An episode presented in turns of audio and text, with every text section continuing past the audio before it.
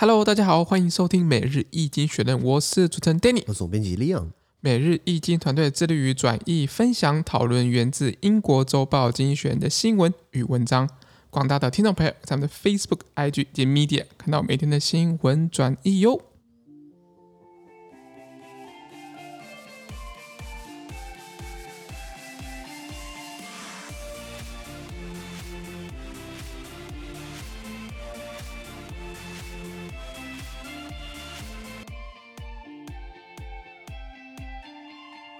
今天我们来看到从精选界出来的新闻，我们看到是十一月二十九号礼拜一的新闻，而这件新闻呢，同时在每日精选的 Facebook、IG 及 Medium 第六百七十五 po 里面哦。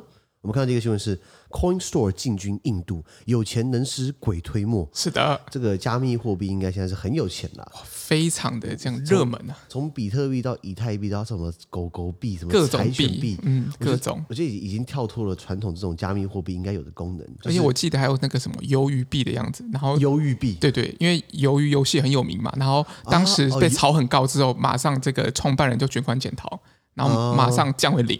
就是没有这个价值了，所以你说鱿鱼币，啊鱿鱼币，鱿鱼币，所以其实这种这种虚拟货币其实都风险蛮高的。它的原因就是希望说我们可以更快速交易啊，可以连接更方便啊，可以不要有汇差，不要有汇率，不要有时差问题。没错，到最后不止没有达成，反而倒是反正变变成这个操作的工具嘛。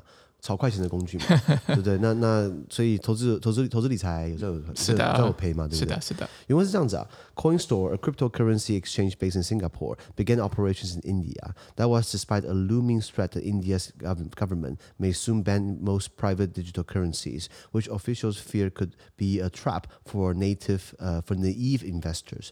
Almost a quarter of Coinstore's customers are based in India, and it plans to open offices in Bangalore, New Delhi, and Mumbai. OK，他说，源自新加坡的这个加密货币交易所 Coinstore 开始在硬化，就是开始在印度要开始运营了。那尽管这个迫在眉睫的威胁，就是说印度政府可能要禁止大多数私有的数位货币，因为官员们担心可能会这个可能会变成天真的投资人们的一个陷阱。是，就是你傻还投资嘛？就真 的有人傻了，你知道吗？是的。然后 Coinstore 它要这么做，是因为它有四分之一的客户是在印度。它等于是就地服务嘛，是是是，然后他也计划要在这个邦加罗尔，这个 Bangalore 是印度第三大城，还有新德里 New Delhi 印度首都，还有孟买印度最大城。孟买这个城市有一千多万人口，我靠，哎，对不起两两好像两千万呢，那就是台湾差不多的样。子。对对对，一个城市的台湾的所有人口吧，因为印度有十亿人嘛，所以其实对对对，那他准备要在在这些地方人口密集的地方开设这个办事处。了解。了解。那先讲这个加密货币，这个一一这个呃这个新加坡这个叫 Coin Store 嘛，这个交易所就很像是我们知道。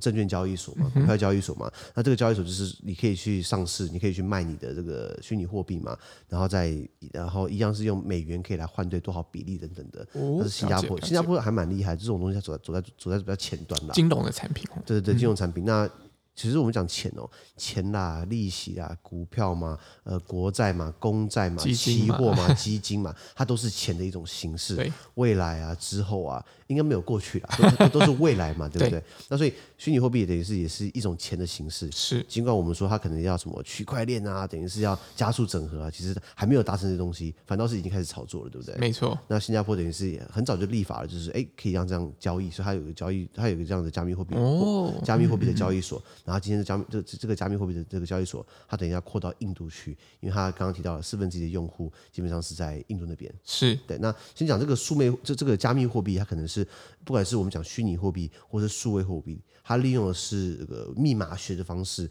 来来来，我们常讲采矿，采矿就是你要去用电脑程式去算到一些很基很难的一些公式，然后来来破解它，然后让电脑要一直在运作，因为一直在做计算，一直在做计算方程式等等的。是的，这样可以等于是你你达成。某个答案的话，你就可以获得一些奖励。这个奖励就是比特币。哦，所以他们讲挖矿，挖矿是这样来的嘛？是是。那在挖矿的这个产业，其实现在在中国，中国之前很多，是因为啊地大物博，电又电又多嘛。后来他们发现，基本上电耗电量太大了，反而中国政府开始在禁止这样的行为。哦。中国政府这么做，其实还有一个考量，就是因为他们怕这个挑战到他们自己本国政府可以掌控的虚拟货币。就是对于那个虚拟货币。不如就是那个人民币的这样掌握的程度，或者不如不如用我们自己的数字人民币哦，对对对，他们有有数字人民币，背后的庄家就是政府嘛。哦，是是。那那比特币的话，可能在他掌控之外，所以中国政府后来开始在抓这样子一个挖矿的一个行为，这样的一个密码学的破解，然后进而挖矿。那像哈萨克啦，或者像吉尔吉斯坦这种比较中亚国家，他们什么什么都没有，也没什么资源，那政府就开始招手，哎，你可以老，你可以来我这边设矿哦，了解，然后我再抽你税等等的。哦，那比特币现在不是一一比特币就飙到了六六六万。多美金嘛？对，它其实播那个波动其实蛮大的，从四万、五万到六，快接近六万，然后现在有一些调整的，可能降到五万或者是呃五万四万多左右。那其实就是一直有一个比较大的一个整理期啊，或者这些波动的状况。OK，反正就是没有那么稳定嘛。嗯、就像你可以预期台币对美金现在是一比二十，美金对台币现在是一比二十七嘛？对，二二七二八。如果突然跳到了十七，我跟你讲，那应该很多人会自杀了。也很多人，或者突然跳到三十七，可能很多人会很开心嘛。对，所以其实这种我们的。外币的这种汇率其实都算是缓步成长，即便它要成长，其实也都是比较缓步的这样子控制住的。对啊，可是加密货币不是嘛？嗯、是加密货币，我后来查一下，它满足六个条件，这样的一个一一个一个一个系统的条件。是第一个就是说，它不需要中心机构，并没有央行背书，并没有一个特定的像各国不是有央行管财政的嘛？今天加密今天这个虚拟货币，我们讲比特币为主好了，它到底是谁发放的？到底是谁发行的？万一它今天垮了之后，你有国家在后面背书吗？没有嘛？都是个谜，都是个谜。然后再来就是说，呃，这个系统对加密货币它的呃，它这个这个，你你要如何？呃，在定义它，你要怎么去呃，什么地方可以使用它？我我比如说好了，在台湾，我们定义的官方货币就是新台币嘛，是美国是美金，然后英国是英镑嘛。那今天有哪个国家？哎，对不起，有国家叫做萨尔瓦多吗？萨尔、嗯、萨尔瓦多，萨尔瓦多，他们等于是要宣布开始可以用比特币嘛？好像第一个国家吧，第一个全世界第一个国家，不然他们自己本国货币就本来不值钱，他们本来是双轨，他们本国货币加美金。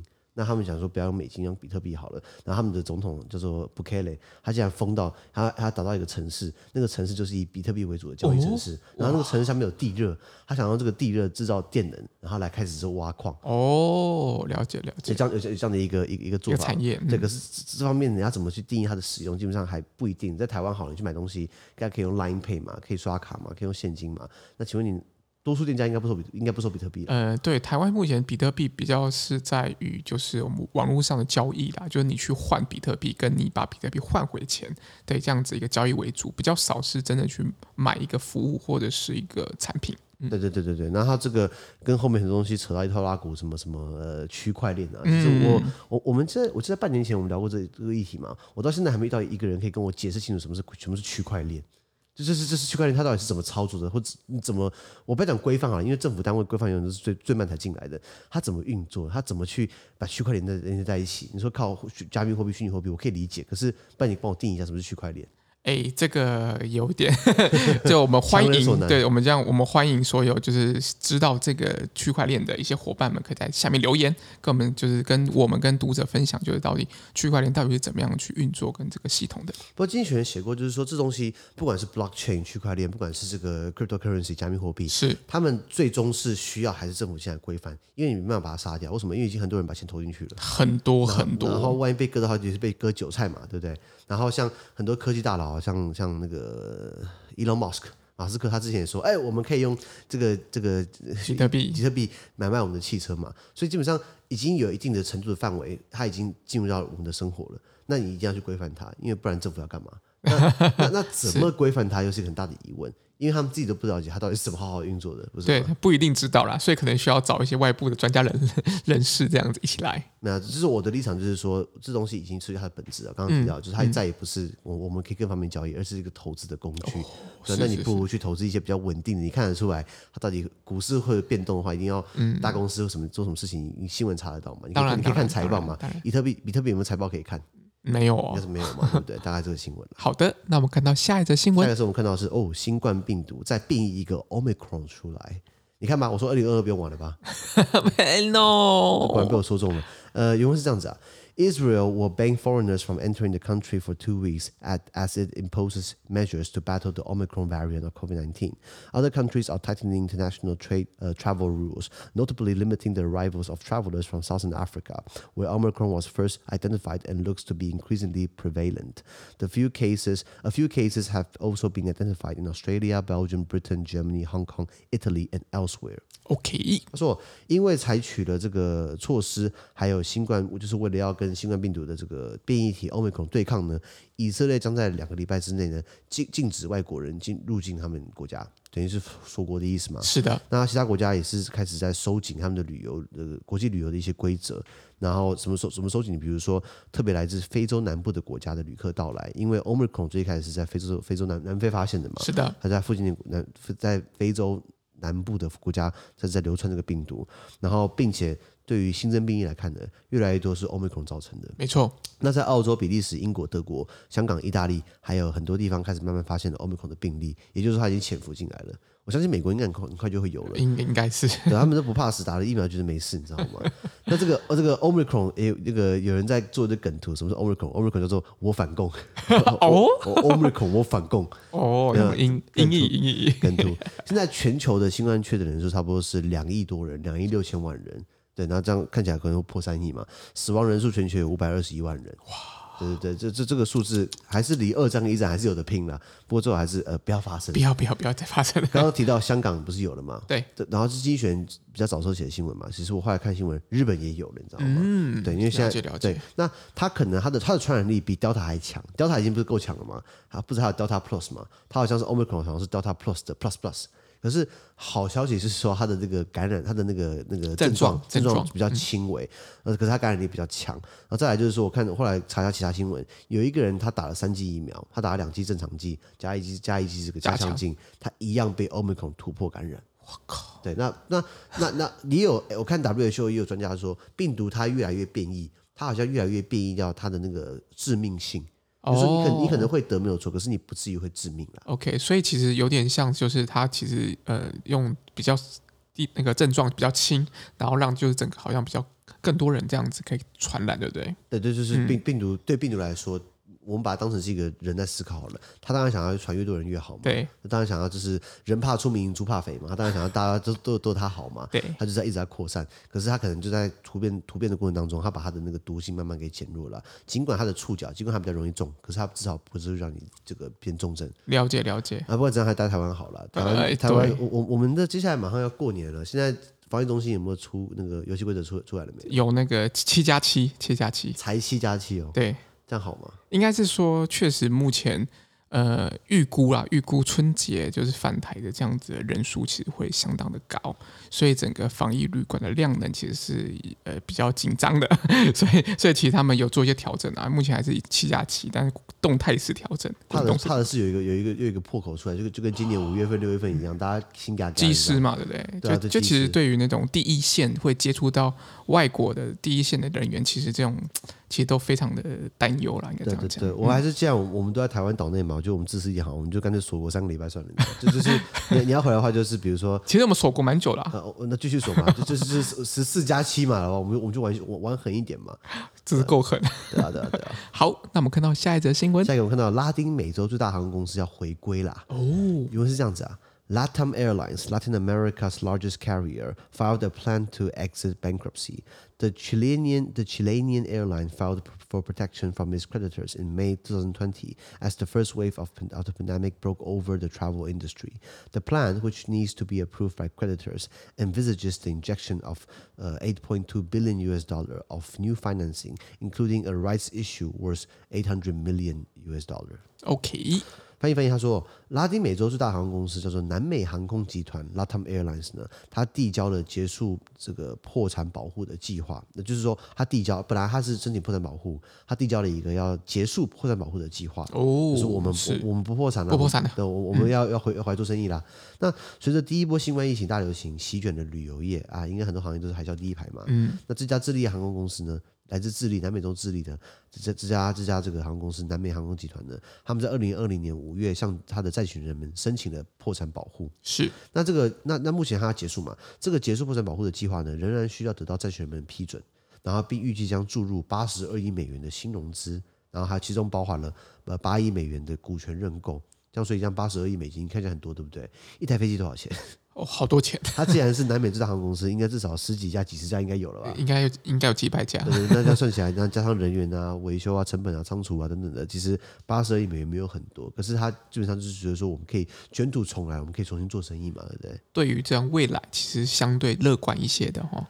我觉得。对啦，算乐观啦，因人我后来查一下，他员工数至少有四万四万五四万五万人这样子，很多、欸、很多。对，它源自于智利。那哎，智利现在大家看新闻，智利现在在正在起草一个，他们在开一个会，叫做宪政制宪委员会。就是二零一九年，因为智利很多国内很多冲突啊，很多不满啊，好像很多压力啊都爆发，然后本来是。要调高地铁费率，后来变成全国罢工，然后全国开始暴动，然后开始，然后开始有人在抢劫等等的。然后后来他们提到，就是我们要重新制定一个新宪法，要更公平，要要要至少提升教育的这个预算，提升这个退休人员的一些薪资待遇等等的。所以像他们就开了一个制宪会议，现在还在制宪，然后现在好像还要选总统，很刺激耶。嗯、这个国家他们在重新写宪法的同时还要选总统，好好刺激，好刺激。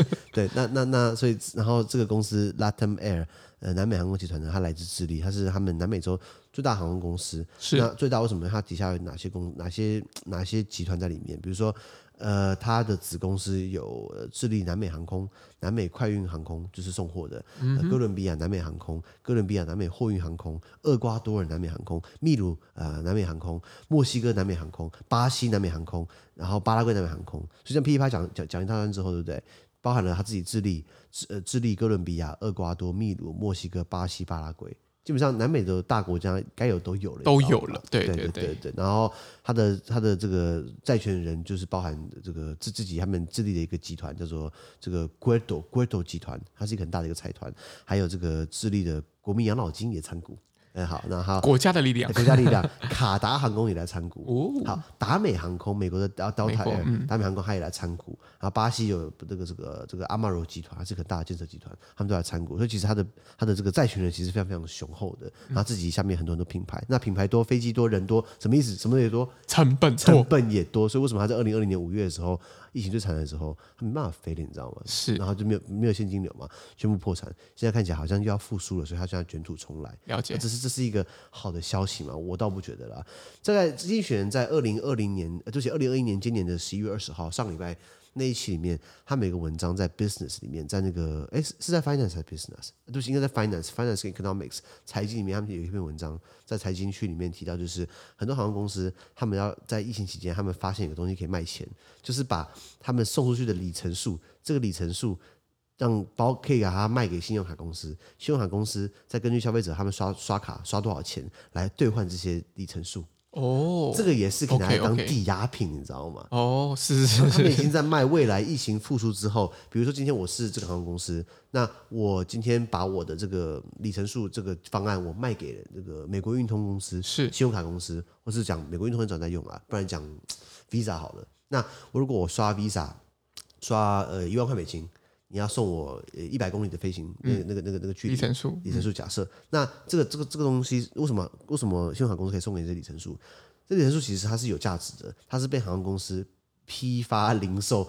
批发了，然后卖给你的，你知道吗？哦，那这东西已经变成一个债权抵押物，让航空公司可以拿一些救命钱出来，你知道吗？哦，我但我觉得，嗯，这样其实对于航空公司来讲，其实是解燃眉之急啊，因为他们如果没有飞的话，就没有现金流。对，没错啊。不过你就觉得说啊，卖出去，那以后都以后是不是都要这个要要给出来这个服务啊？对，可是经济学学到了，大概有三分之一的这些里程数，他们在到期前不会有人使用。就大家可能狂刷卡，就是啊，我一直在东凑西凑，可是找不到时间旅游，这都是最后就是白刷了。没有没有白刷，东西买到了，可里程数没有用到，你知道吗？或者是像譬如说亚万，如果有。有人有办那个亚万会员的话，亚洲万里行对亚洲万里行，它其实那个点数其实有时候你去换的时候，其实并不是这么容易去换到你要你想要的航段跟机票。对，所以在这情况之下，其实它多少增加了这样子的兑换的成本。就是用方式不让你换嘛，对不对？不让你哎，不让你这么轻易换到。啊，对对对对，不是不让你换，你可以换，但是你可能不容易换到你就最理想那个航段。对啊对啊，大概是这样的方式。没错没错。那所以拉回来讲，呃哦，这个根据这个。顾问公司 McKenzie，McKenzie，这个顾问公司我们聊到过，就是他们多厉害。呃，有一句话说，如果上帝要重新改造世界，他会问 McKenzie 要怎么做。我操，他是上帝的顾问啦。他说，大概在疫情期间哦，呃，在疫情之前哦，大概就会有三成的就是这些里程数最后没有用到，然后然后就到期，你知道吗？了解了解。那其实我一直没有用，是因为这这个算法你永远算不赢他们，他们已经经过精算是算出来的。你就觉得说，你越刷很刷很多卡，你等于是不是可以更多优惠，对不对？到最后来，其实你还是要付那些卡费，你还是被他们赚走，你知道吗？只是他们可能吐点骨头回来给你啦。了解了解。我这变成一个生意，可以让他们套现金出来。没有，就解一下燃眉之急嘛，对不对？是啊，是啊，是啊。好的，那我们看到下一则新闻。下一个是哦，伊朗核计划或是伊朗核协议覆水难收。哎，爱到尽头，覆水难收。最近好想唱歌哦。是，是，是。哎，现在解封可以唱歌。解封可以唱歌，可以唱歌。对啊，不发现长大之后，大家都在各忙各的，找不到朋友唱歌了，你知道吗？我们欢迎下面报名这样。大家唱卡拉 OK 好不好？覆水难收的这个伊朗核协议原文是这样子啊。Talks on the future of the nuclear deal signed by Iran and six world powers resume on Monday. Iranian negotiators will meet all but the Americans. The Iranians refuse to talk to them. Donald Trump, the former American president, pulled out of the deal in in 2018. In response to American sanctions, Iran has breached the agreement in various ways, most notably by enriching uranium to 60% purity, a level that only countries making bombs have, says uh, Rafael Grossi, head of the International Atomic Agency, uh, Energy Agency.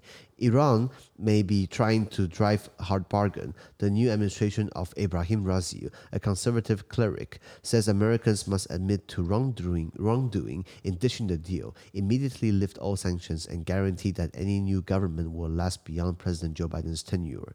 Those conditions are impossible to meet, said the Americans, who under Mr. Biden hope to re-enter the old deal. Before negotiating a longer and stronger one, a confrontation is looming. OK。翻译翻译，他说，伊朗跟六个强权、六个世界呃这个强权呢，他们签署的这个针对伊朗的这个核协议呢，是要在礼拜一十一月二十九号哎恢复讨论这个未来展望。那为什么？因为在二零一五年他们签了一个伊朗核协议嘛，那时候有伊朗啊，还有欧盟，欧盟里面就是德国跟法国，还有英国，还有中国，还有美国，所以这些国家他们签了这个伊朗核协议，对不对？结果川二零一五年签的哦，他们觉得说啊，可以用好处换得伊朗不要发展核武器，因为对他们来说，伊朗是个疯子国家。相对不这么有呃可预期性，还有俄罗斯，刚刚我讲俄罗斯啊，对。这些这些大国他们都有核武，他们就怕人家有核武，对，然后 伊朗觉得很干，就说，哎，你有什么，为什么不能有嘛，对不对？嗯嗯。他们说，哦，因为你是疯子国家，这种话不能讲嘛，不行，他们有很多方式来来苦口婆心，来软磨硬泡，叫他不要搞这个核武。是的，那那可是本来签好之后呢，二零一八年川川普觉得说，哎，这个好像不符合我们美国利益啊，所以他就把这个美国给撤出来了。就是不是不参加了？什么？对对对对，那那那那所以伊朗觉得说，哎，你怎么可以这样子不讲话？然后说说话不算话，所以伊朗现在继续研发核武嘛，也不爽了。对，那所以那其他国家看着就不太对劲嘛，所以还是坐下来谈，而且他们重新开始重新开始谈判。那除了跟美国人。除了美国人之外，就是伊朗代表谁都见，就是不跟美国人见。哦，很硬哦。对对对，就就就就是不爽嘛。是。那因为刚刚提到，川普他在二零一八年的时候退出这个协议啦，然后因为退出协议之后呢，就是美国继续在制裁伊朗，因为川川普觉得说，川普觉得说这个协议对美国来说不利。就是不符合美国利益，是，所以伊朗觉得说，你既然不符不符合规则，那我也不符合规则，所以伊朗还用各种方式来违反协议。其中最引人注目的就是将这个浓缩铀，那个铀，这个 uranium 是做核武的一个必要条件。那浓缩铀，它在提升到它的纯度到一定的比例，可以变核弹。是，那伊朗现在已经练到了百分之六十的纯度了，它在慢慢练功嘛。如果今天给它推到九八九十，搭配一个飞弹，搭配一个一个飞弹当载体的话，这东西变成核弹，你知道吗？非常的危险啊。没错没错。那根据这个国际原子能总署这个 IAEA International Atomic Energy Agency 呢，它的这个干事长 Rafael Grossi 呢，他说就是啊，伊朗现在。已经有浓缩到百分之六十的纯度，那这个水准呢，是只有在制造核弹国家才会有的哦。哦，那伊朗可能还还要试图的讨价还价，为什么？因为现在他们的领袖，他们总统呢是这个非常具有宗教保守背景的 Abraham Raisi，他的政府呢就是表示美国必须干嘛？美国必须要承认过去抛弃承诺这个是一个错。还要立即还要立即取消所有制裁，还要保证哦，任何新协议哦，都将持续到拜登他卸任之后。也就是说，不要换个总统上来，对不对？换个疯子上来，协议都不算数了。了解这方面，我觉得还蛮有道理的。嗯，对，这对于这个强硬的态度，可能对于谈判是有帮助的。不是，就是说，你当然要要求你的这个合约。签了一个协议，你要说话算话，不是今天换政府的时候就把它撤销，那以后你没有选举，每四年就要换，就就要重新签一次嘛，不合道理嘛？要，要有稳定性啊，对对对，嗯、所以为什么我们的那个呃，接下来十二月十八号的那个 四大公投，对不对？为什么这个莱猪议题你要投不同意？你知道吗？嗯，因为我我我我提两个点就好。第一个，国民党以前执政的时候，莱牛可以吃。他们让莱牛进来嘛？现在不让莱猪进来，这逻辑是什么？我不懂哎。嗯，因为如果你难道莱牛就没问题，然后莱猪没问题吗？应该说他们真的有问题嘛？因为都符合国际认证的标准，不是吗？那难道你要自己创个标准？好啊，那你什么标准？你单方面觉得它有问题吗？这这是我我我比较素人理解嘛。是。然后然后再再来就是第二个，再第二就是就是如果来牛可以吃，来猪什么问题？嗯，那那以后如果所以我们只能吃来牛，来猪、来鸡、来鸭、来来什么都不能吃吗？对不对？是这样子吗？对、嗯。好，那那那再来第第二点就是说，如果今天我们要去跟国际社会要谈国际贸易协议，好了，嗯、那我们要往外走，我们不要一方面只有靠中国，我们要跟很多国家签。是。他们我们目前可以比较有有有看头的是 CPTPP。好，那 CPTPP 他们全部都同意这样的一个项目。如果我们不同意的话，那我们就进不了 CPTPP，你知道吗？那我们就只能拉拉回到原路，就是要更靠近中国。这他妈就是国民党想要干的事情啊！国民党就是这种，我正在扯台湾后腿，你知道吗？你你你，我我就问，我问很很多国民党的人，我我就问一个问题就好了：来牛你们当初进，来猪你不让他进，为什么？对不对？然后他们就会说，当初绿营也反对，民进党也反对来牛啊。好了，那现在进来了。我们看结果论就好了。嗯，没有，应应该是说，因为我其实对于这个这个议题，其实当时有做一些研究，所以其实当时是因为那个 Codex 它有通过了这样子一个 Codex 是联合国的那个，就是是国际标准，对食品食品的一个对标准，对对对，其实是因为当时他们有立出一个一个一个一个标准，那这个标准我们可能就是先。不论他到底是不是呃有政治利益啊或者怎么样，但是总归来讲，它是个标准，是一个联合国下面的一个标准。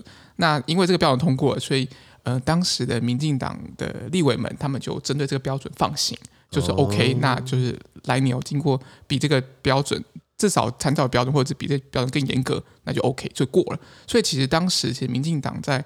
呃呃呃，调整自己立场的时候，其实是根据这 Codex 的这样子的一个标准。所以现在其实，如果今天莱猪也是这样子的标准的话，其实民进党其实当时其实是一致的，就它 okay, okay, okay. 它其实是标准是一样的。所以这时候，这是这是我的补充啦。唯一的不一致是、嗯、不一致是国民党嘛？来牛可以进，来猪不能进。嗯，这什么烂政党啊？呃呃，当。这当时呃，他们的说帖是说，因为台湾人吃猪肉的这样习惯其实是高，就摄取量其实高于牛肉的。那我觉得这这个习惯其实是可以理解，但是我觉得要回归到第二点，刚刚您讲的就是到底我们能不能在国际社会上展现出我们愿意加入，就是我们愿意减少贸易障碍的这样子的一个决心跟一个态度，我觉得这还蛮重要的。哦，OK，OK，所以一样嘛，投不同意票嘛，对不对？呃，四个不同意，台湾更有利嘛，是是是是是是。那那拉回来讲新闻好了，好就是说，伊朗希望就是说，如果美国现在重新定个新协议，不管你谁上台，对不对？至少你要保持一致，不能换政府就把它换掉嘛，一样嘛。如果今天我们台湾国际社会签任何条约、签任何协议，就被一个反对党扯后腿，那结果我们都协议都不算，那我们是不是拉回到原路去了？那谁还谁谁还愿意跟我们签？我们不讲信用的话，对不对？嗯、不行不行。对对对对对，那那。那呃呃呃，那台湾现在就是需要走出外面的市，我们要靠外面更更大的市场，我们要走出去嘛，不能一方面靠中国嘛，就是把台湾跟中国绑在一起，这就是国民党最爱干的事情，是吗？是很烂的。呃，拉回来讲这个新闻，然后继续翻译啊，他说，在拜登领导下，美国政府呢，希望在进入一个更长更硬的协议前呢，可以重新回到旧的协议。就是说，美国说好了，那我们重谈，对不对？我们先回到过去二零一五年谈好的东西，当二零一八年没发生过，嗯、当川普没发生过，是那也就是就是一句两句话嘛，展颜消夙愿，一笑泯恩仇。伊朗说哪样那样。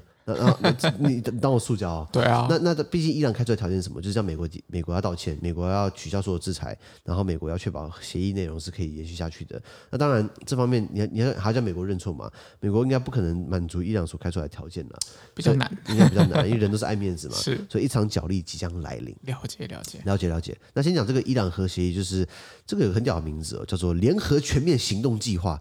Joint Comprehensive Plan of Action，这个 JCPA，我跟你讲，这是欧盟搞出来的词。欧盟的很多这种专业名词，喜欢搞一大堆很厉害的名词，其实都是差不多。比如说，呃，CJEU，Court of Justice of the European Union，就是欧盟法院。还有很多，比如说，呃，呃，突然想不到了，by the way，就是他们喜欢搞很多很多很很缩写，是很很好，是很很很厉害的词，取很长的名字，然后变缩写。然后这个 JCPA 就是在二零一五年、二零一六年被欧盟拿出来大张旗鼓，你看我们欧盟展现出来一个国际影响力啦，我们的欧盟三大巨头英国、法国、德国一起呢促成了这个伊朗核协议，耶，确保这个防止核武器扩散。是，结果美国一退出之后。就整个都垮掉了，垮掉了。但是你欧盟可有可无了，是 是是，因为这这样讲会很过分，有点。那那那这个那目前来说，呃，当初的协议规定就是伊朗他交出他那时候已经提炼好的，那伊朗也交出来了，不过他并没有交出他的技术，也就是说，我交出给你，我已经浓缩好了，可是那换着你就是取消我制裁，给我援助。可当你你不照游戏规则走，对不对？我随时可以再重启，他现在重启了。那再重重新提炼，然后像国际组织，像这个 IAEA International 呃呃呃 Atomic Energy Agency 国际原子能总署呢，他们其实照协议内容，照伊朗核协议内容，他们有资格派查访员、特派员去看你们国内的设施，你们有没有在偷偷偷研发、偷偷浓缩？伊朗直接不让进。哦，什么意思？就是有嘛？如果没有的话，就是你让进嘛。是，反正是有，对不对？没错，对，所以，所以，呃，国际社会很尴尬的是，那那中国跟俄罗斯当然吃瓜看戏嘛，然后法国跟德国跟英国就感觉感觉起来被睡了嘛，就是啊，你让我这么没有用，然后美国一退之后，而且我们还劝不回美国。因为川普在任内跟所有人开炮，对，他跟他传统盟友、跟欧盟也开炮，跟欧洲大国也开炮等等的。那所以，呃呃，对他们来说，就是赶快把美国邀回来嘛。那现在拜登上台看起来比较和缓，只是连美拜登政府已经讲讲明了我们的立场。我们在重新谈谈新协议之前，对不对？你先给我照旧协议走。伊朗当然不服啊！如果是这样的话，我不是变龟孙子了吗？没错啊，而且他们的国家是掌握在几个少数人手上，没错，他不是民主国家，没错。所以是不是那几那几个人只要偏激下去的话，其实基本上同一个走向嘛？没错。那再还有这个这个公青，就是。就是国际原子能总署，它是这个联合国的一个一个，它是它是它是一个一个怎么讲？呃呃，联合国的一个一个组织吧，这样这样算。它致力于防止这个核能被用于军事目的，并确保安全使用的和平使用核能等等的。它首都在维也纳，因为我去过，它总部在维也纳，因为我去过，是，是，是，是奥地利首都。因为呃，联合国在全世界有很多办事处嘛，比如说在在日内瓦。在日内瓦是联合国总部嘛，还纽纽约还有个总部，在非洲是奈洛比嘛，在肯尼亚奈洛比，然后在奥地利还有个叫原子能总署，联合国很多办公室。那时候我去的时候，因为那时候本来本来好像还不能进，因为我拿的是我们的护照，他好不承认。后来那个人放水，后来那个人放行了，他就是看一看看我一眼，他就台湾，我就 yes，他就是。OK OK OK，这这让我进来了。当然，那就是联合国可以参观嘛。那我听说在纽约就是有人被挡过。我听说在纽约，如果你想想要拿我们的护照参观联合国总部的话，你好像会被挡。是，可是你拿台胞证好像就不会被挡。哦，一个中国原则。那那时候我在我在维也纳的时候，会不会讲完之后，等于中国中国中国人听到之后，明天跑去跟那个维也纳施压，就说：“哎，怎么可以让台湾进去？”哎，我 我觉得这个，我觉得这样听起来感觉门口的这些这些审查的这人，其实有一些权利的感觉。对了，就就是他可以放可不放嘛，嗯、因为他只是要做个登记，你是哪哪哪一本护照嘛？是他拿了护照他没办法登记啊，因为这个护照不被承认，你知道吗？对啊，对啊，蛮尴尬的。那原子能总署他是在维也纳嘛，那他们的工作就是一直在就是希望核能不要被滥用，他们会特也会会派特派员等等的。那其实维也纳很有趣哦，维也纳还有还有另外一个国际组织，它它是也是它也是它总部叫做石油输出国组织 OPEC。OPEC 的总部也是在维也纳，哦、那原子能总署也是在，一个是管核能，一个是管石油，嗯、都是在维也纳。到底为什么是维也纳？其实我还我还是搞不懂，我也搞不懂。就刚好喜欢这边，你知道吗？嗯、所以大家如果去维也纳、去欧洲玩、去维也纳玩，对不对？它的宫殿很美，花园很美，咖啡馆很美，对不对？其实不妨呢去看一下联合国或者这些国际组织的办公室，呃，去看一下，去了解一下。这个不要总是去玩，你要增加点知识嘛。了解，大概这个样子。好，那我们今天的 podcast 就到这边，而明天有其他新闻呈现给各位。那对今天新闻任何想法或想我们讨论的话，都会在评论区留言哦。还有啊，自媒体非常难经营啊，多难经营呢？就像想要压制住这个伊朗的核能源、核野心一样。哦，那真的很难。对啊，那所以我们需要大家的支持，可以帮我们按五颗星的评分，帮我们按赞，帮我们追踪，或帮我们推荐跟亲朋、跟推荐跟亲朋好友哦。资讯都会提供在每日易经济的 Facebook 粉专，也大家持续关注我们的 Podcast、Facebook、IG、YouTube 跟 Media。感谢你收听，我们明天见，拜拜。拜拜。